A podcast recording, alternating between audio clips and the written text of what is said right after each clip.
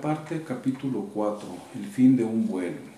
El gato grande, negro y gordo tomaba el sol en el balcón, ronroneando y meditando acerca de lo, de lo bien que se estaba allí, recibiendo los cálidos rayos panza con las cuatro patas muy encogidas y el rabo estirado. En el preciso momento en que giraba perezosamente el cuerpo para que el sol le calentara el lomo, escuchó el zumbido provocado por un objeto volador que no supo identificar y que se acercaba a gran velocidad. Alerta de un salto, se paró sobre las cuatro patas y apenas alcanzó a echarse a un lado para esquivar a la gaviota que cayó en el balcón. Era un ave muy sucia, tenía todo el cuerpo impregnado de una sustancia oscura y maloliente. Sorba se acercó y la gaviota intentó incorporarse arrastrando las alas. No ha sido un aterrizaje muy elegante, maulló. Lo siento, no puedo evitarlo, reconoció la gaviota. Oye, te ves fatal, ¿qué es eso que tienes en el cuerpo? ¿Y cómo apestas? maulló Sorbas. Me ha alcanzado una marea negra, la peste negra, la maldición de los mares. Voy a morir, graznó quejumbrosa la gaviota. ¿Morir? No digas eso, estás cansada y sucia, eso es todo. ¿Por qué no vuelas hasta el zoológico? No está lejos de aquí y allí hay veterinarios que podrán ayudarte. Maulló Sorbas. No, no puedo, ha sido mi vuelo final, graznó la gaviota con voz casi inaudible y cerró los ojos. No te mueras, descansa un poco y verás cómo te repones. ¿Tienes hambre? Te traeré un poco de mi comida, pero no te mueras, pidió Sorbas, acercándose a la, desfallecida, gaviota.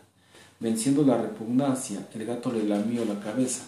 Aquella sustancia que la cubría sabía además horrible. Al pasarle la lengua por el cuello, notó que la respiración del ave se tornaba cada vez más débil.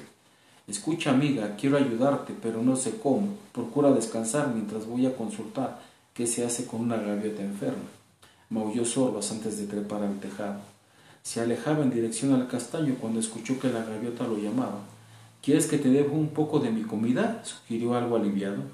Voy a poner un huevo con las últimas fuerzas que me quedan. Voy a poner un huevo, amigo gato. Se ve que eres un animal bueno y de nobles sentimientos. Por eso voy a pedirte que me hagas tres promesas. ¿Me las harás?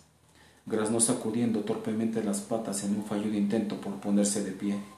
Sorbas pensó que la pobre gaviota deliraba y que, con, un pájaro en tan penoso estado solo se podía ser generoso. Te prometo lo que quieras, pero ahora descansa, maulló compasivo. No tengo tiempo para descansar. Prométeme que no te comerás el huevo, graznó abriendo los ojos. Prometo no comerme el huevo, repitió Sorbas. Prométeme que lo cuidarás hasta que nazca el pollito, graznó alzando el cuello. Prometo que lo cuidaré, huevo hasta que nazca el pollito. Y prométeme que le enseñarás a volar, graznó mirando fijamente a los ojos del gato. Entonces Sorbas supuso que esa desafortunada gaviota no solo deliraba, sino que estaba completamente loca. Prometo enseñarle a volar, y ahora descansa, que voy en busca de, de ayuda, maulló Sorbas, trepando de un salto hasta el tejado.